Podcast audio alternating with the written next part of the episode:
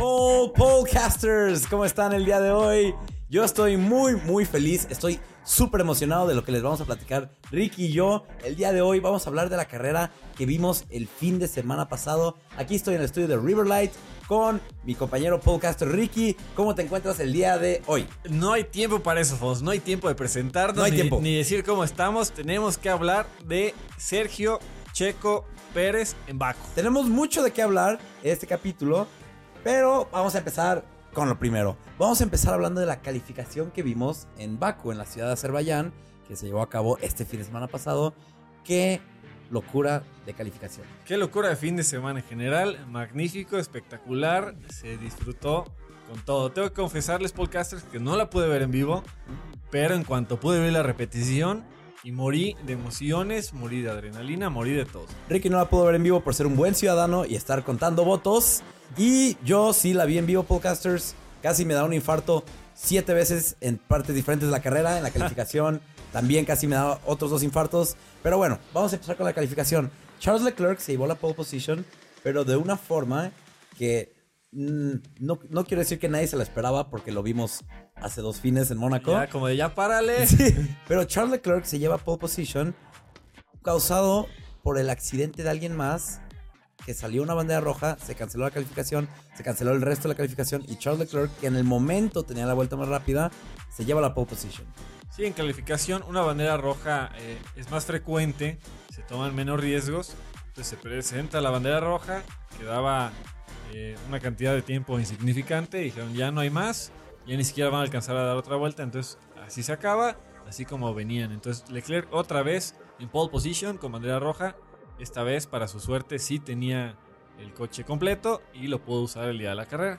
Por todo lo que queremos hablar, en cuestión de tiempo, me gustaría hablar nada más de los top 10, porque sí hubieron otros tantos que me impresionaron y unos que me hubiera gustado ver más, pero top 10 es donde estuvo la verdadera frustración, porque eh, en la Q3, donde se está luchando por la pole position, al principio puede que los corredores no, no den su máximo, al principio de la Q3, recordemos que esto dura 12 minutos, ellos dan su máximo ya en la última parte de Q3 para poner su mejor tiempo y llevarse la pole position. Esta última parte fue frenada por el choque de Yuki Tsunoda. Y bueno, ¿quién me impresionó de los top 10? Me impresionó Charles, obviamente, por llevarse la pole position. Max Verstappen me iba a impresionar porque estaba en camino para llevarse la pole position. Iba, ya estaba haciendo su vuelta cuando salió la bandera roja. Ya estaba haciendo todo lo posible y lo estaba logrando. Estaba poniendo vuelta, bueno, sectores rápidos. Y de repente le dicen, ¿sabes qué? Bandera roja, hasta ahí. También este Charles hizo su una excelente vuelta al principio de la Q3. O sea, él desde el principio dijo voy a hacer una vuelta rápida, excelente, y lo logró. Fue un, gran tiempo que se tardaron en, en acercarse. Y pues finalmente nadie lo pudo superar. Entonces, lamentable la bandera roja para seguir viendo esta emocionante pelea. Sí. Pero sí, mencionaste a Yuki Tsunoda en Q3. Entonces, un logro extraordinario. Mencionaste también a Alonso, también es, es un Alonso. gran logro, es un gran avance para él. ¿Sabes quién me impresionó? Pierre Gasly saliendo del cuarto lugar. Así En es. un Alfa Tauri impresionante del joven francés. Muy buenos resultados ahí. ¿Y qué pasó en la Q1? Dos banderas rojas, Stroll choca, fuera. Giovanazzi choca, fuera. Fuera. En la Q2, quien chocó fue el señor Danny Rick. Danny Rick, que otra vez no tiene un buen fin de semana en un circuito callejero. En la Q3, ya lo dijimos, choca Yuki Tsunoda. Y por ahí eh, tuvo una reacción de ver el choque Carlos Sainz detrás de él. Tuvo que frenar más abruptamente cierto. y se quedó sin alerón delantero. No Porque- pasó a mayores. También tuvo un ligero choque. Ujú. Y esto, podcasters, empata el récord del mayor número de banderas rojas para una calificación. La otra carrera que sucedió esto fue Hungría, Hungría 2016, 2016. que fue una calificación en condiciones mojadas. Entonces es muy diferente. Con Sí. condiciones mojadas es normal que alguien salga de la pista. Aquí Hay más riesgo. el circuito callejero, que ya se había dicho, es un circuito complicado. Es el circuito del año en el que más cambios de velocidades hacen, de tanto frenar y acelerar. Y causó estas cuatro banderas rojas. Y muchos otros pilotos, sin tener que causar bandera roja, sí tocaron las barreras. Pero Eh, sin mayores daños. Sí, así sin es. mayores daños. Estaban en el límite. Ahora ya dijimos quién nos impresionó, quién nos decepcionó de la calificación. Este nombre lo van a escuchar mucho con la palabra decepción y es Valtteri Bottas. Así es, Valtteri Bottas Impresionantemente decepcionante saliendo del décimo lugar, del último lugar de la Q3. en práctica se vio lento, en la cual se vio igual de lento. Y, y salió Y- del, del décimo lugar, Sí. del último. Entonces para un Mercedes terrible y para un Mercedes que está peleando tan arduamente el campeonato contra Red Bull, peor, están a los dos Mercedes en la punta. Checo Pérez fue una ligera decepción, ya que no lo dejaron poner su vuelta más rápida, pero bueno, con la vuelta que pudo poner, iba a salir del séptimo lugar, que después lo subieron al sexto lugar, ya que penalizaron a Lando Norris, que estaba arriba de él. Lando iba a salir en sexto lugar, lo penalizaron con tres lugares por... Salió la bandera roja Y y no... él, él, eh, a su criterio sintió que iba muy rápido para entrar a pits. Dijo, no, es muy peligroso que frene tan abruptamente y me meta a los pits. Entonces se quedó afuera. y lo penalizan con tres lugares. Entonces, Tres en vez de salir de sexto lugar, salía noveno. Hugo Castro es cuando sale una bandera roja, significa que todos tienen que regresar a los pits inmediatamente. La pista no está en condiciones para hacer corrida, hay algún peligro para los corredores o para los oficiales de pista, entonces todos tienen que regresar a los pits. Lo que hizo Lando Norris, bueno, puede que sí haya ido un poquito muy rápido, pero no sé, no sintieron los oficiales de pista que fue una justificación para que no haya entrado a los pits. Así es. Estaba muy cerca de la entrada y fue una decisión de segundos que en este caso la tomó mal a vista de los oficiales. Pero bueno, Norris arranca noveno y luego viene el fantástico domingo, el día de la carrera. Ajá, tenemos nuestro top 10. Charles Leclerc primero, Hamilton, Verstappen, Gasly, Sainz, Pérez, Sonora, Alonso, Norris, Bottas. Y llega el domingo. El fantástico domingo donde ahora sí Leclerc puede arrancar en la pole position y empezar a sacarle provecho a su magnífico lugar obtenido el sábado. Después de una muy decepcionante carrera hace dos semanas en Mónaco, también donde salió de pole position pero no empezó la carrera. Yo esperaba grandes cosas de Leclerc. Sí, no consideré que pudiera ganar la carrera, pero sí un podio no, no se veía tan descabellado. Sí tenía buen ritmo el Ferrari, entonces sí se veía probable. Yo lo ponía en tercer lugar, ni Ujú. me acuerdo si lo dije así o no, pero yo lo pensaba en un buen tercer lugar, peleado. Muy bien. ¿Y qué sucede? Empiezan, empieza la carrera. ¿Y qué es lo que primero que sucede? Checo Pérez adelanta dos lugares en la primera vuelta.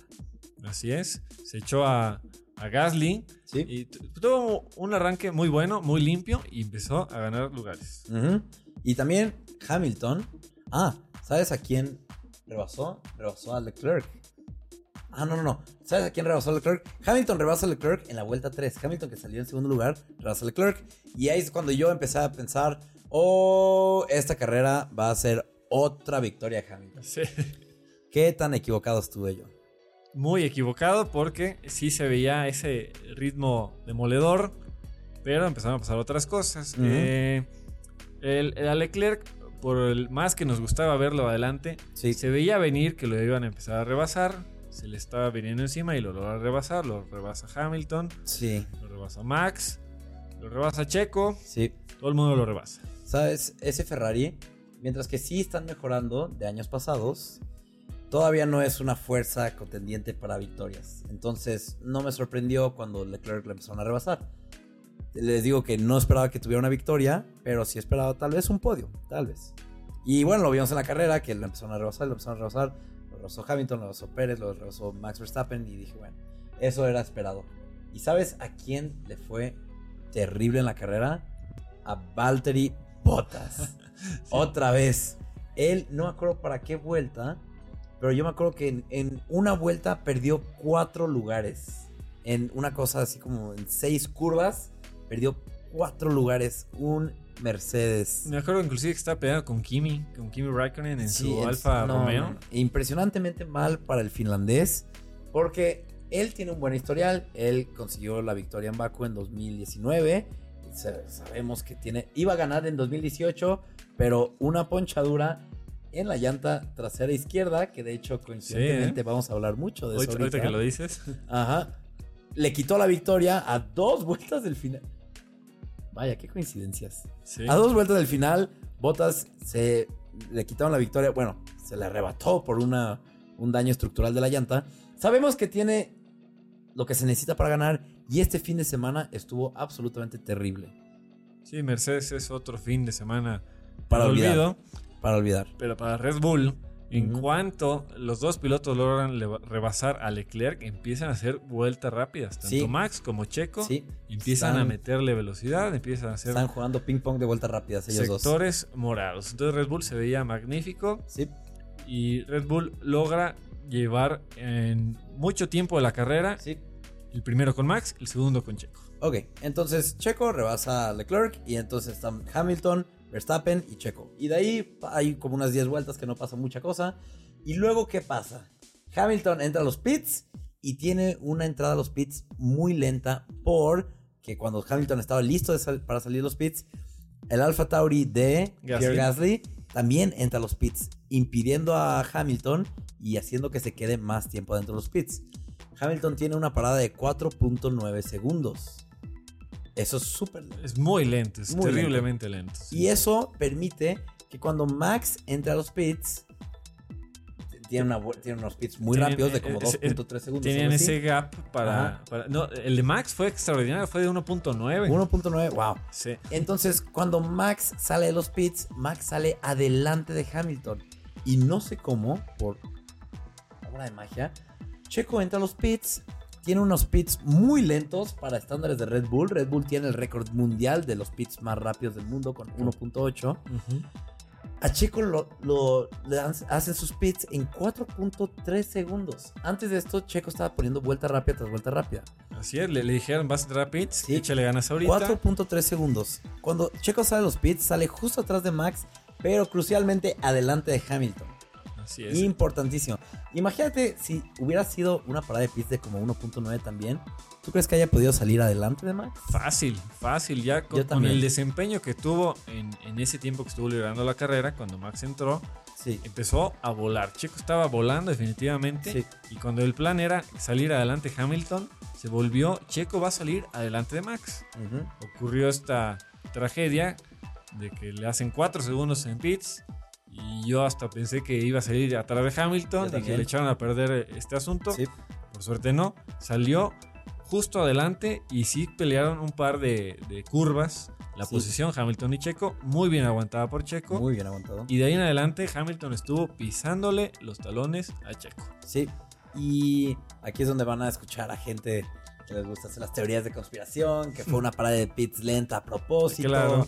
Pero bueno, ignore- nosotros no creemos en esas teorías conspirativas que se escuchan por ahí. También cabe destacar, y te lo contaba hace rato, que, en la clasificación era muy notorio que Hamilton en el Mercedes era el más rápido en el sector 3 Ujú. y los Red Bull eran los más rápidos en el sector 1 y 2, sobre todo en el 2. ¿Por qué? Porque el 1 y el 2 es más parecido a Mónaco, curvas cerradas, más lentas, y el 3 es un sector mucho más rápido que le conviene al Mercedes. Recordemos que las pistas, todas las pistas se dividen en tres sectores. O sea, dividan los, eh, las pistas en tres partes iguales. A eso se refiere Ricky con sector 1, sector 2 y sector 3. Pero bueno, continuando. Lewis Hamilton intenta rebasar a Checo tantas veces, hasta me cansé de contar las Sí. veces que lo intentó rebasar. Y Checo, como buen apoyador a Max Verstappen, no deja que, que el Hamilton lo rebase. Y luego llega la vuelta número 29 de la carrera. ¿Y qué sucede? El comienzo del drama. Lance Stroll tiene una falla estructural de la llanta trasera izquierda. En la recta principal, la recta más rápida de la carrera, se le poncha la llanta y choca fuertemente contra la- el muro de contención. Lance Stroll está súper bien, no le pasó absolutamente nada. Sale de safety car y todos siguen al safety car. Todos siguen al safety car. Ah, Justo antes de eso, hubo una etapa en la carrera que realmente estuvo tranquila, Muy estuvo tranquila. más aburrida. También decíamos, es, era el plan que tiene Red Bull con, con sus dos pilotos. Que esté Max en primero, que esté Checo en segundo, con un buen ritmo, y que esté ahí peleando con Hamilton, en vez de que esté peleando Max, que Sí. Max esté cómodamente en la delantera. Ese es el, el plan, el, el funcionamiento, la estrategia Sí. que, que tenían pensado. Sí. Entonces le estaba resultando perfectamente. Algo que me gustaría mencionar antes de que continuemos y que no se nos olvide es que mientras estaban peleando los top 3, peleas intensas, muy calladito, muy cuidadosamente, Sebastián Vettel, que salió del onceavo lugar, estaba subiendo posiciones, cuidando sus llantas suaves, Suaves, exacto. cuidando sus llantas y entraron los pits hasta la vuelta 18. Fue el último en entrar a los pits. Y esto le permitió que en un punto de la carrera él estaba liderando la carrera. Así es, porque de hecho, inclusive en cuando entraron a pits, Hamilton, Sí. Max, Checo, Sí, Vettel estaba en primero. Vettel estaba en primero. Nadie le estaba, prestando atención porque Sí. la pelea estaba en el 2, 3 y 4. Yo estaba llorando de felicidad. Mientras tanto estaba Vettel ahí arriba en la cima y, y te ponían la pelea 2, 3 y 4 Sí. porque tú decías, en algún punto va a tener que entrar a pits, Sí. entonces no va a ganar la carrera, ¿no? Pero como lo dices, muy calladito, un excelente ritmo de carrera Increíble. y siempre ahí rascándole al podio. Sí, Después viene esto que comentas, que Stroll se, se estrella contra la pared, sí. hay safety car, No fue culpa suya para no, nada. nada, nada que ver, y se reanuda la carrera. Es un arranque con safety car Sí. normal, o sea, no pararon, Ujú. y vienen otra serie de situaciones. Empiezan a emparejarse, obviamente con el safety car se emparejan los coches, se acortan los tiempos, entonces Sí. vuelve a haber pelea. Vuelve a haber pelea. Y corrígeme si estoy mal, pero desde que reiniciamos con el safety car, que fue como la vuelta 32, 33, algo así, hasta la vuelta 45 no pasó mucha cosa, ¿o sí? O sea, No. como que eh, Hamilton intentaba rebasar a Checo, no podía.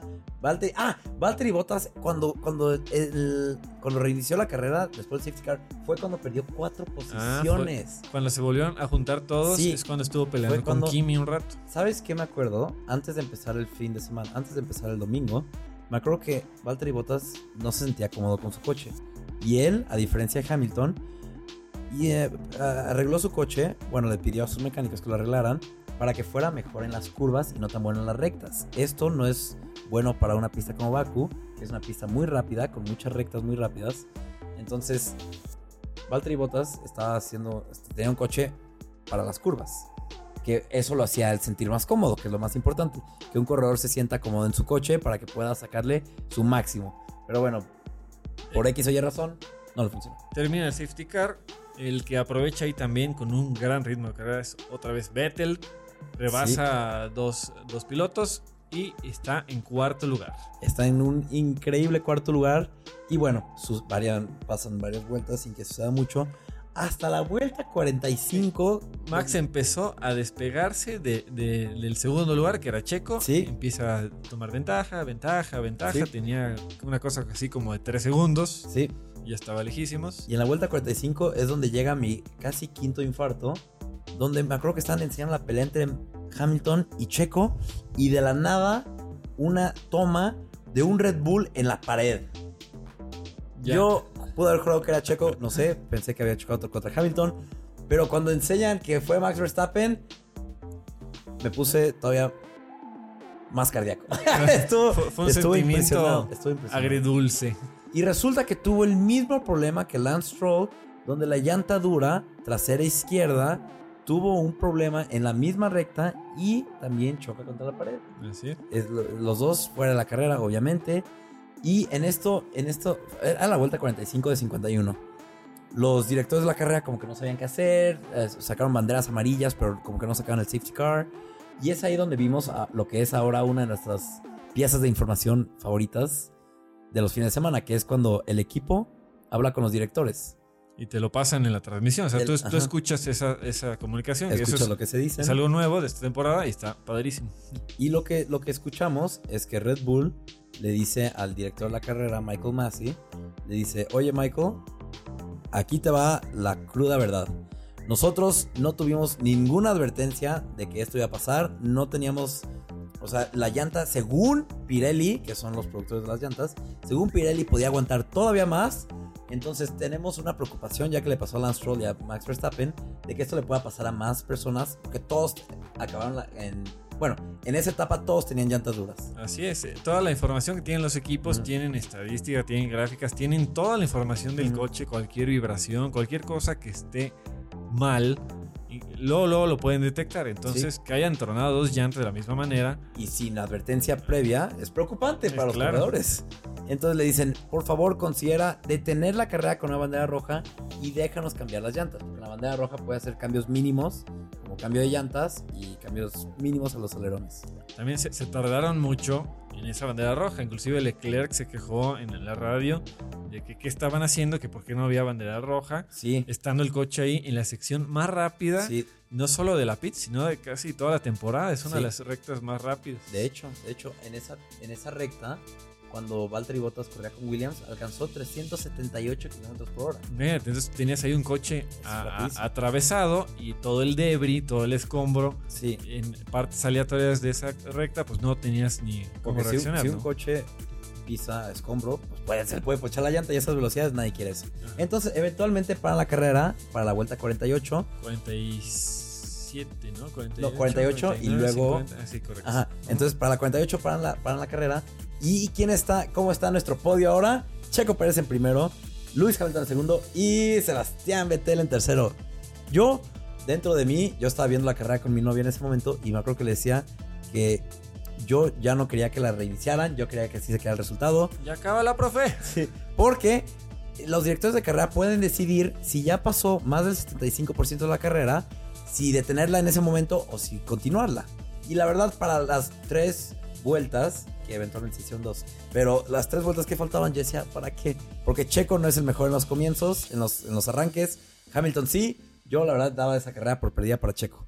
Así es, y ya con es- como bien dices, quedaban tres vueltas en teoría, porque salen de los pits y esa vuelta que dan para regresar al inicio cuenta. Entonces ya nomás Ajá. iban a hacer dos vueltas compitiendo. Entonces era una cosa que sonaba muy emocionante, pero la verdad, teniendo a Checo en primero y Hamilton en segundo, Preocupante. sí, decías ya mejor que se acabe aquí Sí. este asunto y Vettel en tercero. Entonces, un podio muy agradable para todos. Lo- para los podcasters, este, después de una bandera roja en carrera, pueden decidir o empezar la carrera como si fuera un comienzo fresco, que todos se forman en sus posiciones nuevas.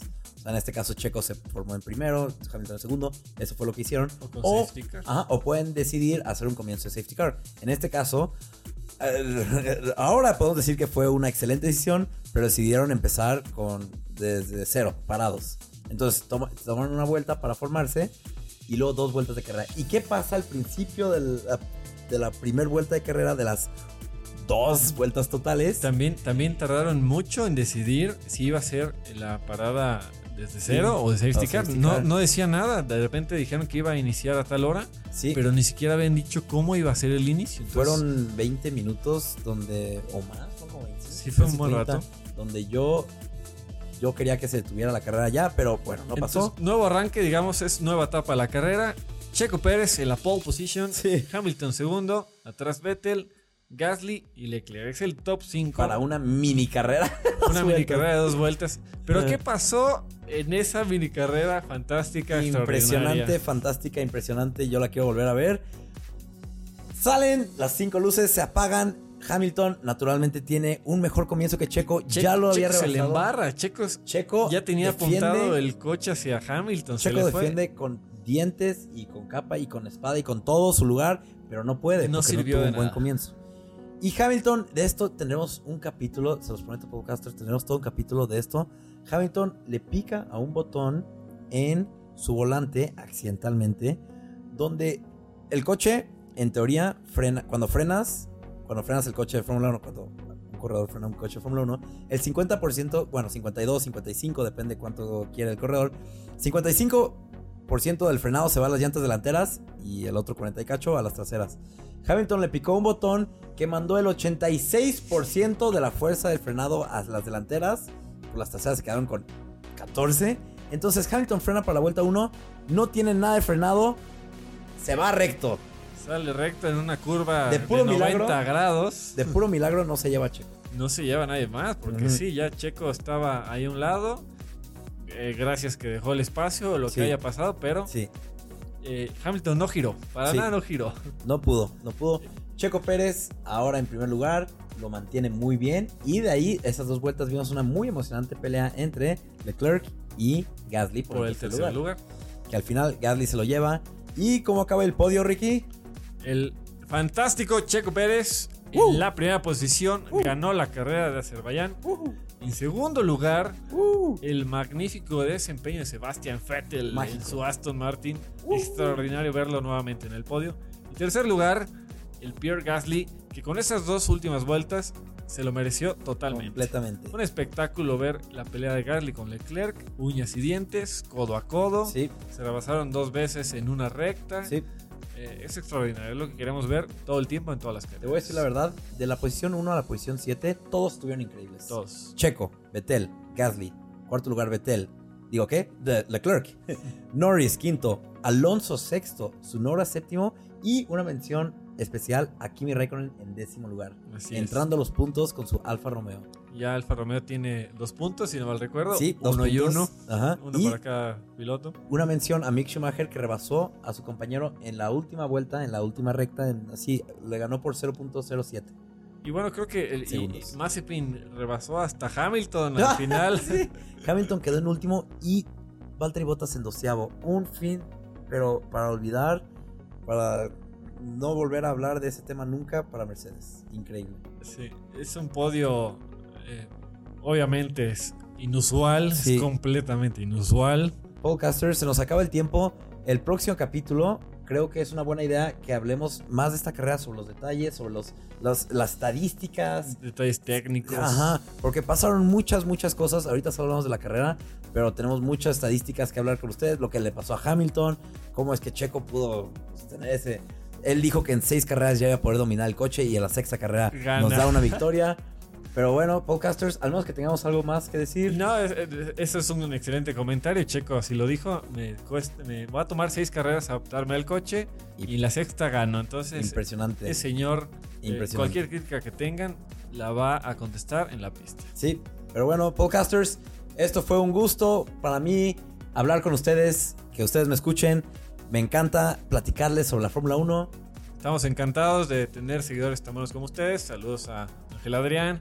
Soy Valencia. Soy Valencia, una mención especial por haberle atinado a la predicción de que Checo iba a ganar. Está, está muy, muy buena decisión la tuya. Excelente predicción. Síganos en nuestras redes podcasters, arroba podcastmx. Y nos vemos la próxima semana. Bye, Hasta bye. la próxima.